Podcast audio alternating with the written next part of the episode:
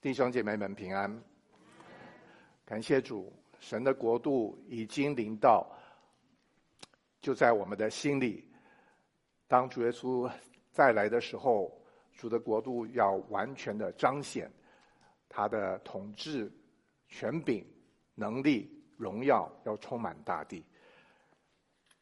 今天我们要来思想基督何时再临这个大的题目。基督是什么意思呢？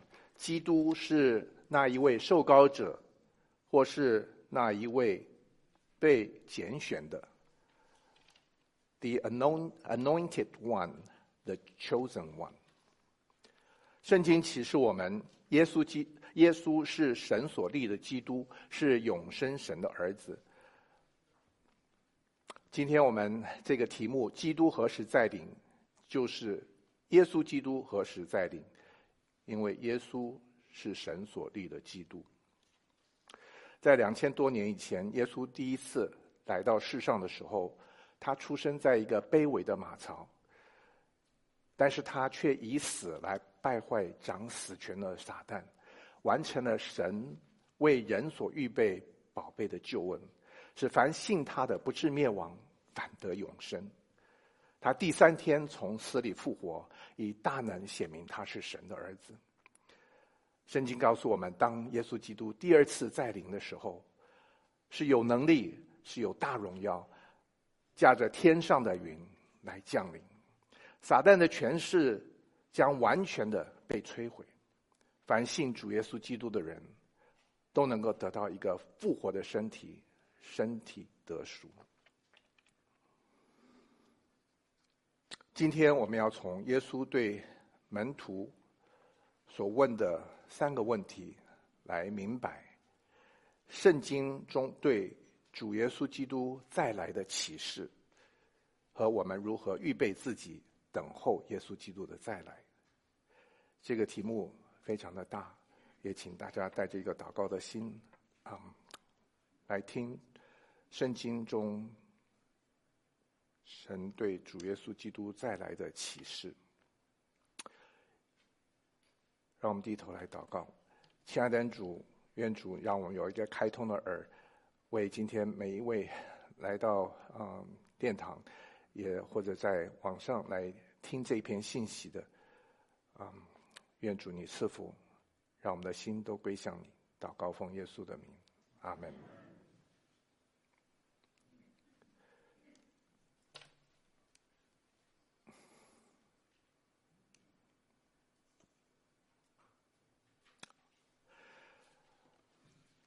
马可福音第十三章啊，记载着当耶稣从殿里出来的时候，有一个门徒对他说：“夫子，请看，这是一个何等的石头，何等的殿宇。”门徒非常得意这个圣殿，非常喜欢这个圣殿。这个圣殿是大希律王。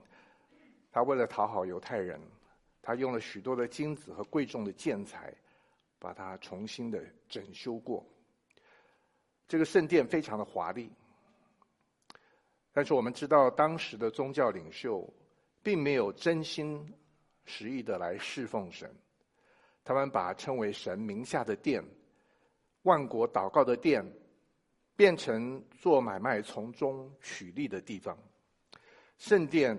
已经变成了贼窝，它被称为圣殿存在的意义和价值荡然无存。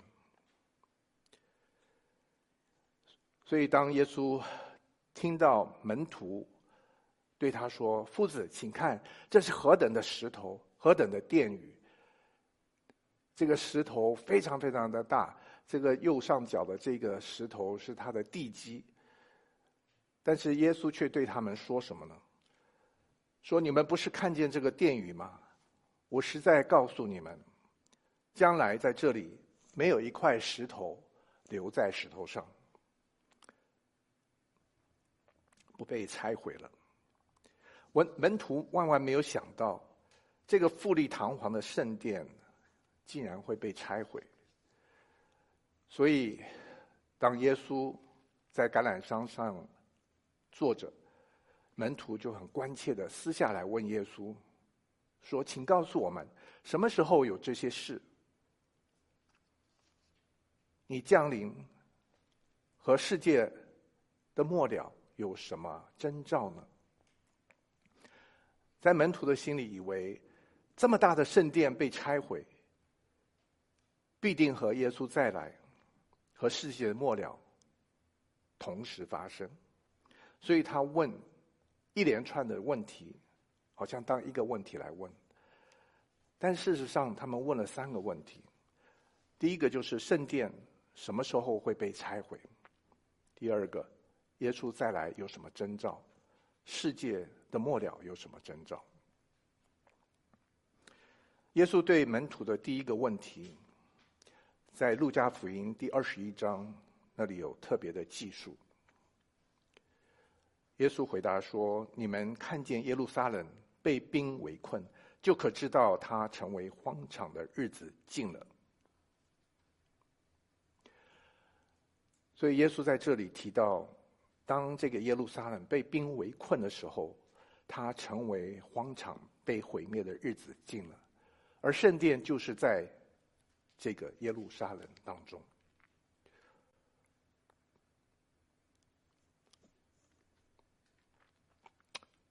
在这一段耶稣的启示所说的话里头，他说：“耶路撒冷要被外邦践踏，直到外邦人的日期满了。”耶稣并没有告诉门徒圣殿被毁确实的日期，但是他却把圣殿所在的耶路撒冷被毁灭的预兆讲述的相当的详细。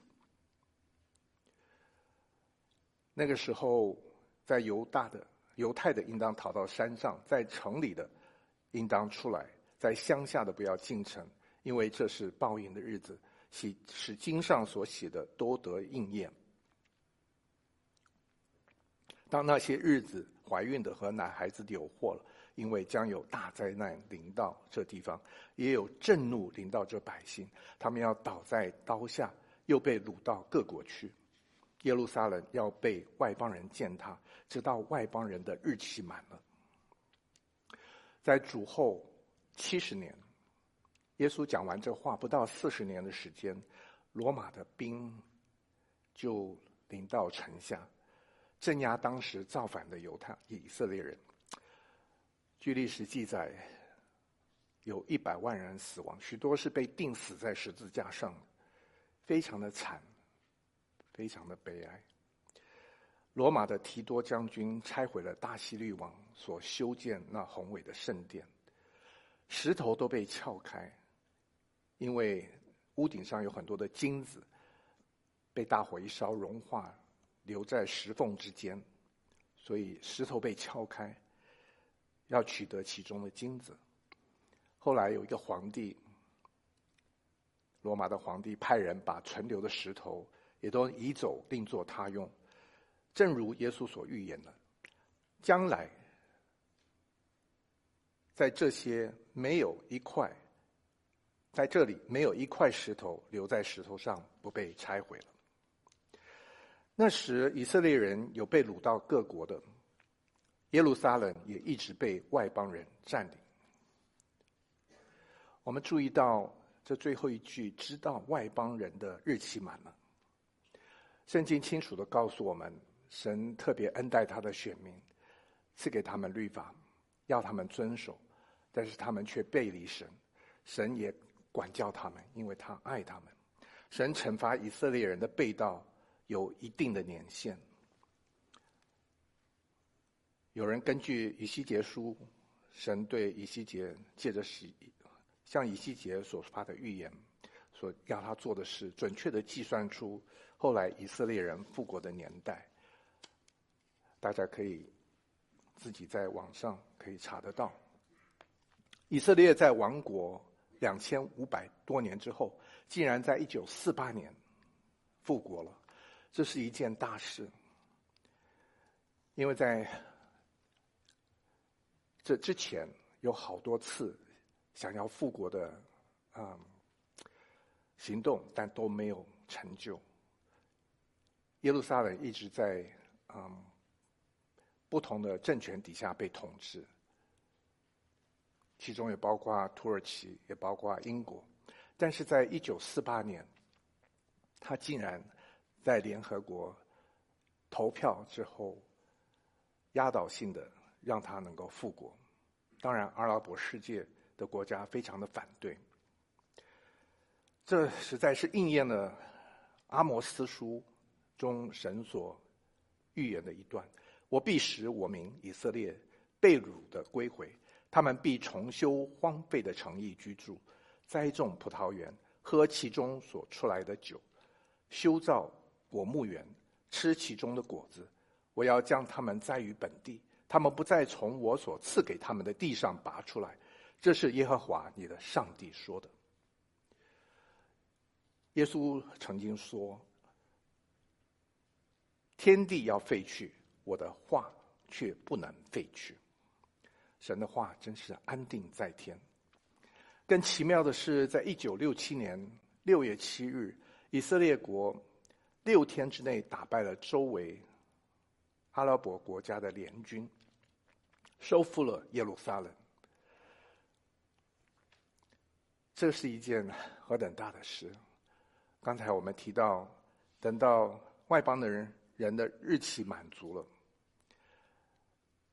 以色列人要重回耶路撒冷。在马太福音第二十四章的三十二节到三十四节，耶稣特别提到一件事，什么事呢？就是你们可以从无花果树学个比方，当树枝发嫩长叶的时候，你们就知道夏天近了。我们住在纽泽西，有四季，right？虽然佛罗里达，虽然嗯亚利桑那州。都是非常呃气候温和或者是热的地方，但是为什么我们住在纽泽西呢？除了工作，就是气候还算是不错的，有四季。所以当我们看到冬天过去，看到有一些啊、叶子在发苗的时候，我们就知道春天到了，对不对？在以色列呢，当无花果树发嫩叶的时候，发嫩长叶的时候。就知道夏天近了。但耶稣用这个比喻，主要的意思是什么呢？这样你们看见这一切的事，就知道人子近了，正在门口了。无花果树是预表以色列，所以刚才我们提到以色列复国，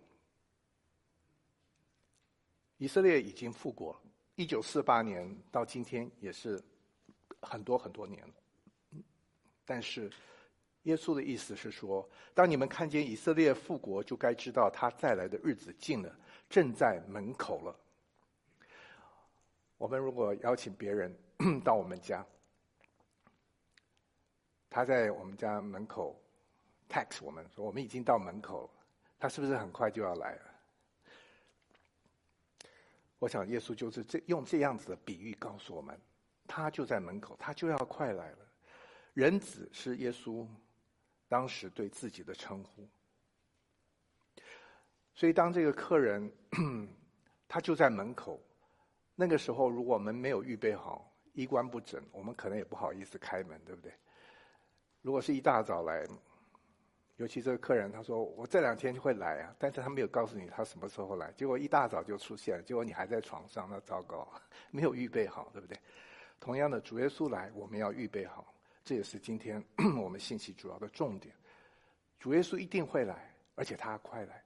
那我们的责任是什么？我们要预备好，我们要预备好自己来见主。耶稣告诉我们，他必要来，但是那个日子、那时辰，没有人知道。这是耶稣亲自讲的，连天上的使者也不知道，子也不知道，唯独父知道。因为神他有一个时间表。他这个时间表是根据他爱他所造的所有的人来定定，因为从起初他就是要把认识他的福分告诉万民，让万民能够同享认识神的这样的一个福分。所以我们知道，在今天的经文第十四节，马太福音第二十四章十四节，这天国的福音要传遍天下，对万民做见证，然后末期才来到。所以主耶稣基督的再来和福音的广传是有密切的关系。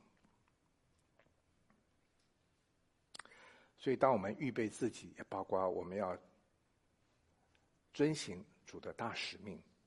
怎么遵行大使命呢？我们必须要遵行大诫命在先，就是要爱神，也要爱人。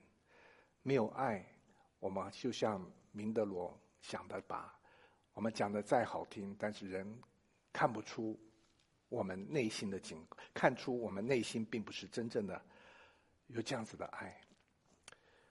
愿主帮助我们，不仅是个人，不仅是家庭，不仅是团契，不仅是教会，都有好的见证，爱的见证，也让我们能够多结福音的果子。我们为什么要来关注基督再来的启示呢？因为主来的日子近了，我们应该准备好迎接他。他没有告诉我们什么时候来。如果告诉我们哪一年哪月来，那我们就说：“哎呀，来之前一个礼拜，我再开始好好预备自己吧。”就是因为我们不知道他什么时候来，但是我们又知道他一定会来，所以我们要尽早准备。因为在我们意想不到的时候，人子就来了。那些日子的灾难一过去。日头就变黑了，月亮也不放光，众星都要从天上坠落，天势都要震动。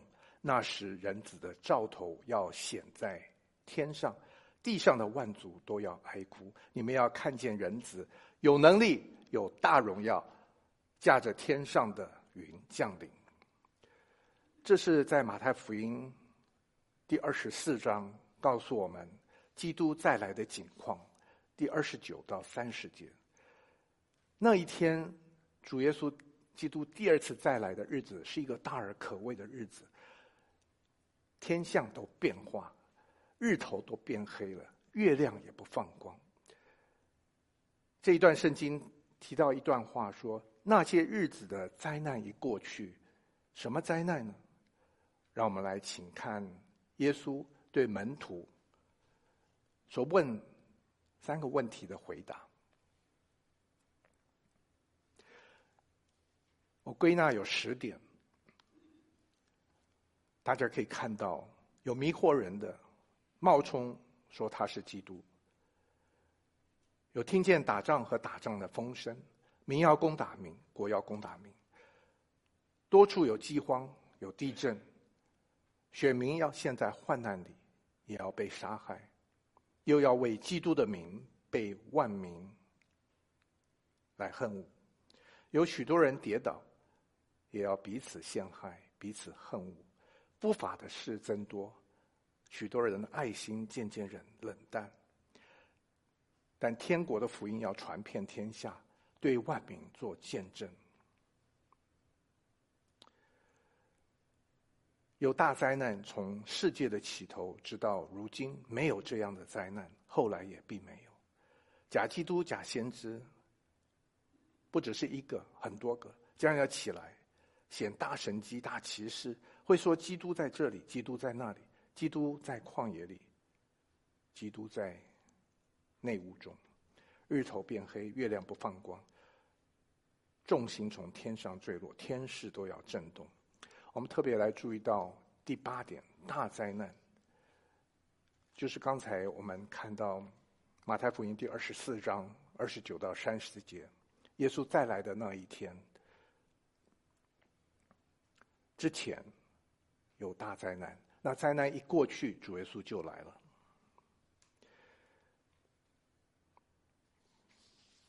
那些日子一过去，主耶稣就来了，人子。人要看见人子有大能力、大的荣耀，驾着天上的云降临。那个灾难是很大的，从世界的起头直到如今都没有，以后也没有。圣经中关于主耶稣基督再来的启示，至少有三大类。第一个就是基督必要再来，而且快要成就。刚才我们也提过。第二就是地上将有大灾难，我们刚才也提过。但是圣经还有提到教会将要被提，还有教会要在基督的台前受审判。什么是教会呢？教会不是这种建筑物，教会就是凡信主耶稣基督的人。让我们来看一些经文。今天的经文很多，但是每一句都是对着我们说的。基督必要再来。耶稣亲自在约翰福音第十四章说：“我父的家里有许多住处，我是若是没有，我就早已告诉你了。我去原是为你们预备地方去。我若去为你们预备了地方，就怎么样？就必再来。”接你们到我那里去，我在哪里，叫你们也在哪里。所以，我们在这个还在地上的时候，我们是有盼望的一群，因为基督必要再来接我们到他那里去，我们将要与主永远同在。基督必要再来，在另外一处《帖撒罗尼迦前书》有一段说：“因为主必亲自从天降临，有呼叫的声音和天使。”长的声音，又有神的号吹响，那在基督里死了的人必先复活。基督不仅必要再来，而且他快要再来。耶稣向使徒约翰在启示录中的启启示，四次提到：“我必快来，我必快来，我必快来，我必快来。”地上将有大灾难。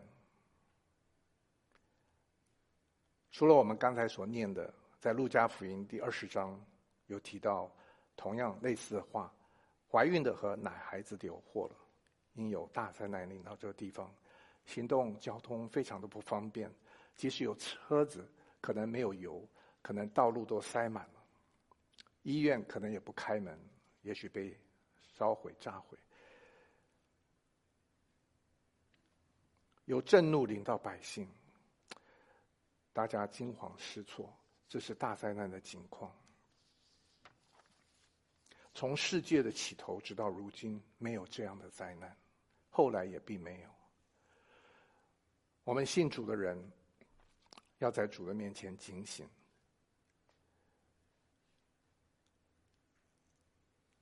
地上将有大灾难，但是教会将要被提。圣经的经文告诉我们，就在一霎时、眨眼之间，号筒末次吹响的时候，因号筒要响，死人要复活，成为不朽坏的，我们也要改变。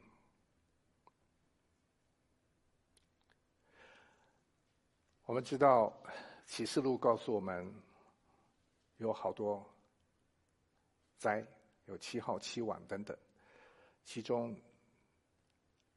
号筒末次吹响的时候，死人都要复活，成为不朽坏的。我们也要改变，就是我们这些信主的人，以后这还活着存留的人，必和他们一同存留，提到云里，在空中与主相遇。这样，我们就永远的与主同在。就是凡信主的，先，嗯，他虽然已经睡了，就是已经死了。但是他会先复活，之后我们这还活着，如果还活着的，当耶稣再来的那一天，我们的身体也要改变，我们要在空中与主相遇，这是圣经的话语。我们被提之后会发生一件事，是什么事呢？就是教会要在基督的台前受审判，我们众人。必要在基督的台前显露出来，叫个人按着本身所行的，或善或恶受报。神说：“因为神说，深冤在我，我必报应。”又说：“主要审判他的百姓。”保罗在提摩太后书，他给我们一个振奋人心的信息，就是我们若是专心的爱主，预备好自己。对保罗来讲，他说：“从今以后，有公义的冠冕为我存留，就是按着公义审判的主，到了的那日所要赐给我们我的，不但赐给我，也赐给凡爱慕他显现的人。”所以，弟兄姐妹，让我们多学习做爱慕耶稣基督显现的人，因为我们都要向他来交账。所以，雅各劝勉我们不要彼此埋怨，免得受审判。看呐，审判的主站在门口门前了。因为真正的审判官是神他自己，我们每一个人都要向他交账。审时候到了，审判要从他的家起手。若是先从我们起手，那不信从神福音的人将有何等的结局？这里所说的审判，不是永生永死的审判，那要留到将来千年国度之后，白色大宝座的审判。这里的审判，神的家起手的审判，基督台前的审判，乃是得奖赏。啊的一个审一个审判。那至于我们做不好的地方，我们还是得救的人，但是却要像啊火里抽出来的一根柴一样。那这是关于教会被提，有各式不同的解经家的说法。那我们相信啊得胜者。就是专心爱主的，他们很有可能是在灾前被提，但是如果我们仍然留在地上的时候，我们要经过大灾难；但是在号筒末次吹响的时候，我们都要都要到神那里去，都有一个复活的身体，我们的身体都要得赎。圣经中关于主耶稣基督再来的启示就是这三样，我们刚才所提到。但是更重要的是，我们要怎么样子来预备我们自己，迎接主的再来？首先，我们要学习警醒，我们要祷告，我们要免受疑惑。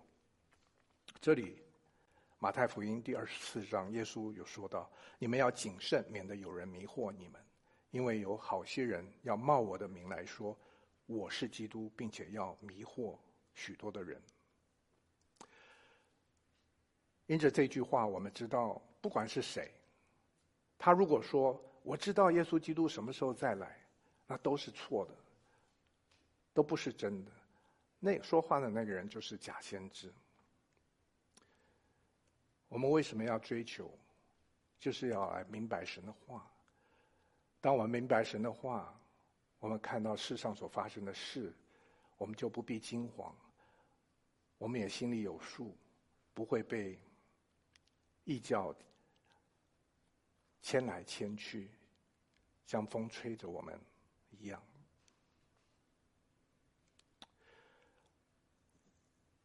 我们要殷勤，不可懒惰。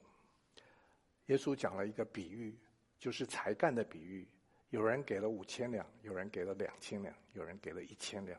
那五千和两千的都拿去做买卖，都赚得了五千两千。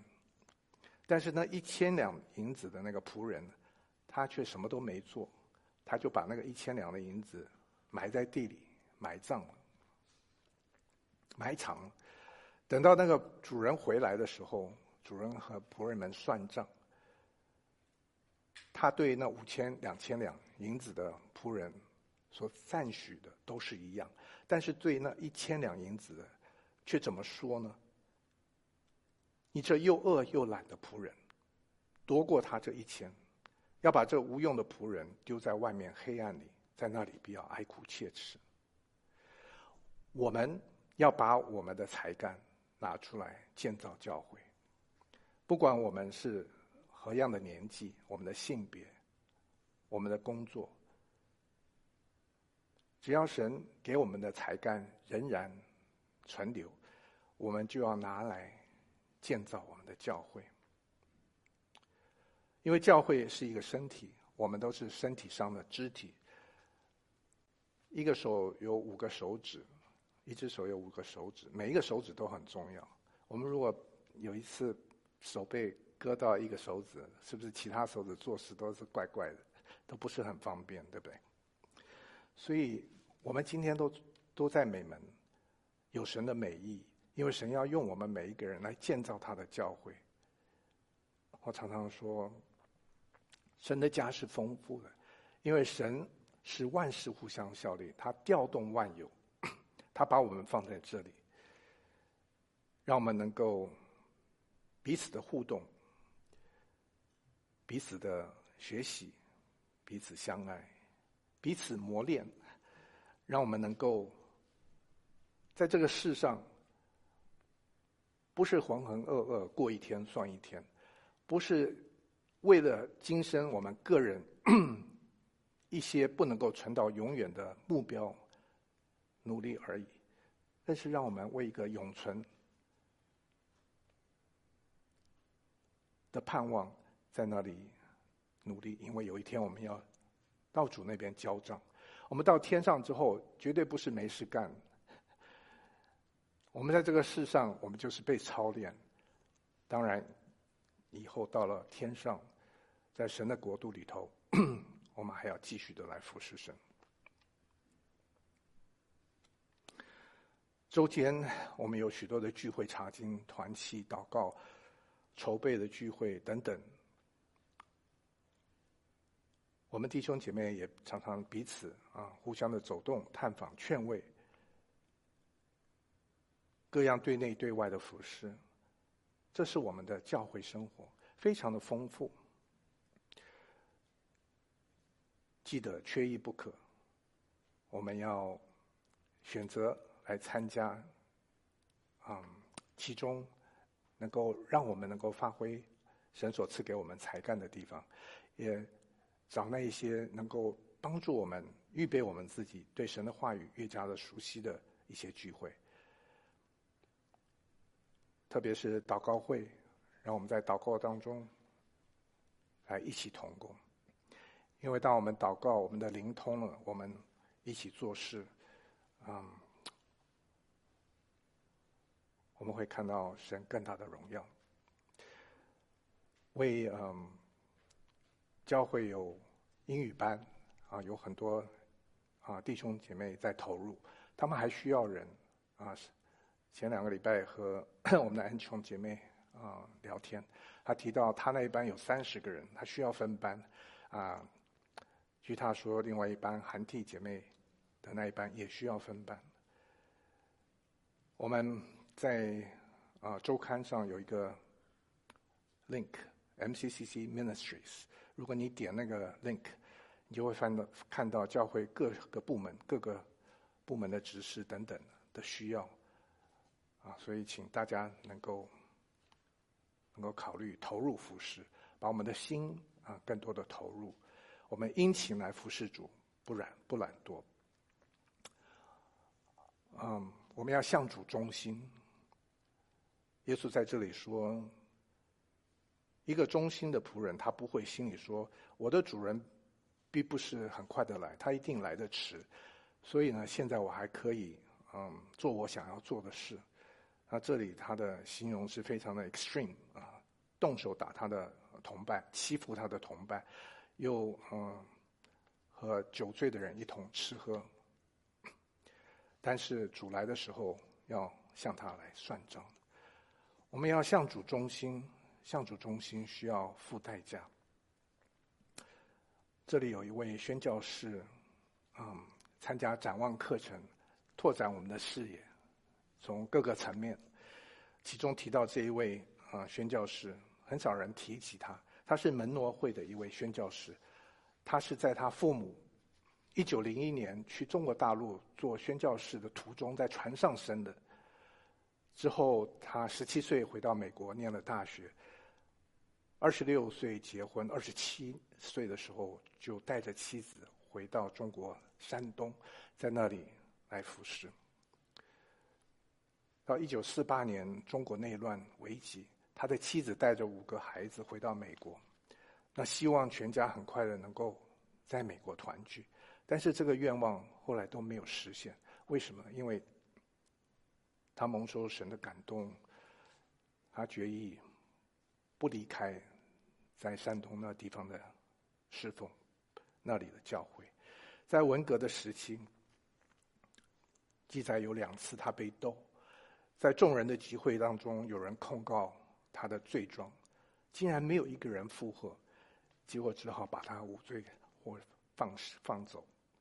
有一天，他所有的书、信、照片、杂志都被搜出来，放在他的小房子门口的空地上，被火来焚烧。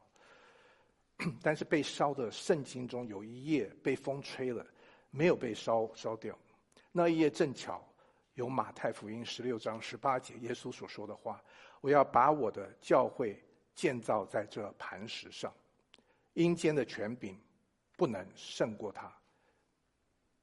后来根据在两千年所写的一篇文章，山东那个地方的教会会众竟有十万之众。可说当年那一页圣经上的经文真的应验在那个地方。包忠义这一位啊宣教士，他为福音的缘故离乡背井。在中国的山东和中国人一起生活，经过各样的苦难和逼迫，饥荒、战争、瘟疫，但是他甘愿忍受，并且和家人分离，为的是什么呢？为了是要把宝贵的福音传给中国的百姓。他为大使命的缘故，用行动付了爱的代价。虽然受了许多的苦难，但是他在天上的奖赏必是大的。一粒麦子虽然死了，但是却结出许多的子粒来。他真是我们的好榜样。我们要殷勤，要要向主忠心，不可懒惰。这天国的福音要传遍天下，对万民做见证。然后末期才来到。这里有一个问题：耶稣两千多年前就来了，就离开了，为什么第二次还没有来呢？有人说他是单眼了，但是圣经清楚地告诉我们，他不是单眼，乃是在宽容我们，不愿意一人沉沦，乃愿人人悔改。宽容我们，我们是谁呢？就是我们信主的人，我们要去传福音。神的心意从起初就是要万民能够得福。这世界和世界上的一切都将过去，我们也一样带不走。有什么能够比得到神所赐的永生更好吗？我们要把这样子的好处，不仅自己享用，我们的家人享用，我们也要告诉我们周围的亲戚朋友，甚至我们不认识的人，不管是近处。或者是远处，在乌克兰的战争里头，有许多难民到各个国家，有许多的国家的教会的家庭伸出他们的援手接待他们，让他们问：为什么你们对我们这么好？若不是基督的爱，人的爱心是有限的，是短暂的，不能够持久。愿主帮助我们。靠着主，我们持久的来爱主。我们要警醒，要忍耐等候。圣经有太多关于要警醒的经文，因为时间的关系，我们就很快的略过。诺亚的日子，这里提到诺亚，大家就都知道诺亚方舟，就是洪水来了，地上所有的人都被冲去。但是留下了八口。中国人的“船”字繁体字是一个舟有八个嘴巴，就是八个人，非常奇妙哈。诺亚的日子，那个时候的人不相信，甚至不相信天会下雨，更不相信有洪水。但是，当神的时间到了，洪水就来了，把他们冲去。主耶稣基督第二次再来，主耶稣警告我们，他来的日子和挪亚来的日子并没有什么差别，因为人照常吃喝嫁娶。但如果我们不警醒，主耶稣来的时候，他不是用水来审判世界，他乃是用火来审判世界。这地上一切有形质的，都要被烈火来融化。今天我们的信息，主对我们所说的话，不是祸音，乃是福音。有一些事我们是必须知道的，但是我们有一个盼望。主的日子来到，好像夜间的贼一样。不是说主来像贼一样，而是主来的日子像贼一样。就是没有人，贼不会告诉你他什么时候来，我们要预备好。在马太福音有提到十个童女，那个比喻主要的重点，就是我们要有预备，预备新郎，新郎就是主耶稣的再来。这十个童女都是都是得救的。但是有五个没有预备好，我们要警醒，要忍耐等候。那个时候有许多人要把我们陷在患难里，但是我们忍耐到底的啊，必然得救。我们的身体啊，我们灵魂不仅得救，我们身体也要得赎。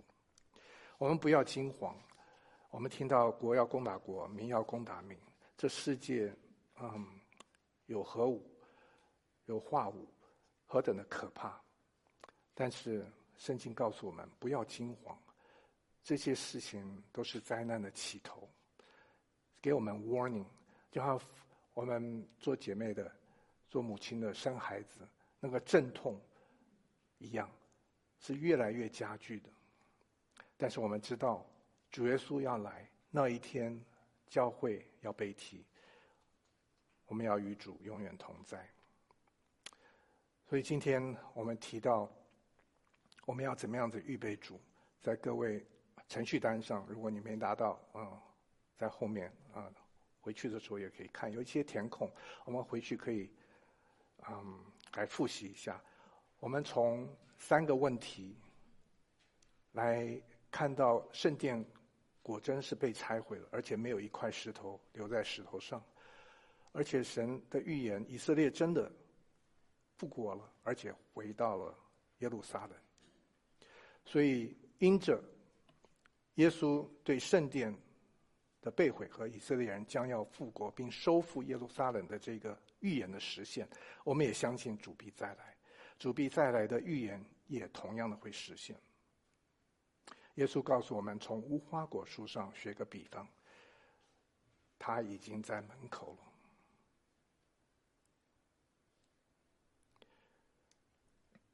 我们从这。三个问题，不仅是明白圣经中对耶稣基督再来的启示，也告诉我们怎么样子来预备自己，等候耶稣基督的再来。我们相信圣经中关于主耶稣基督再来的启示，就是他必要再来，而且快要成就。地上虽然有大灾难，但是教会将要被提，教会也要在基督的台前受审判。我们要预备我们自己，来迎接主的再来。我们要谨慎，要祷告。我们要殷勤，要向主忠心。我们要警醒，我们要忍耐。为何我们要关注基督再来的启示？因为他来的日子近了。我们要预备好自己。我要怎么样子改变？一些我的生活习惯、生活的态度、侍奉的态度呢？记得生命影响生活，生活反映生命。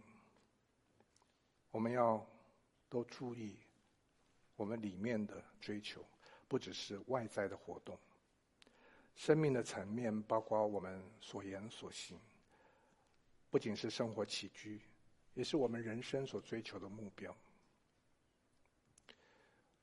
很多年前在另外一个教会服侍，那个那位弟兄从家庭从台湾回来，飞机坠落了一万多公尺，后来被救回来，顺利的下降。他回来之后的那个主日，他就愿意把全心啊献给神，为主使用。现在已经是一位传道人。生命的层面包括我们所思所想。我们是属肉体的人吗？属血气的人吗？还是我们凡事都尊主为大，是属神的人？我们做任何一件事，是让自己的荣耀，还是为着神的荣耀而行？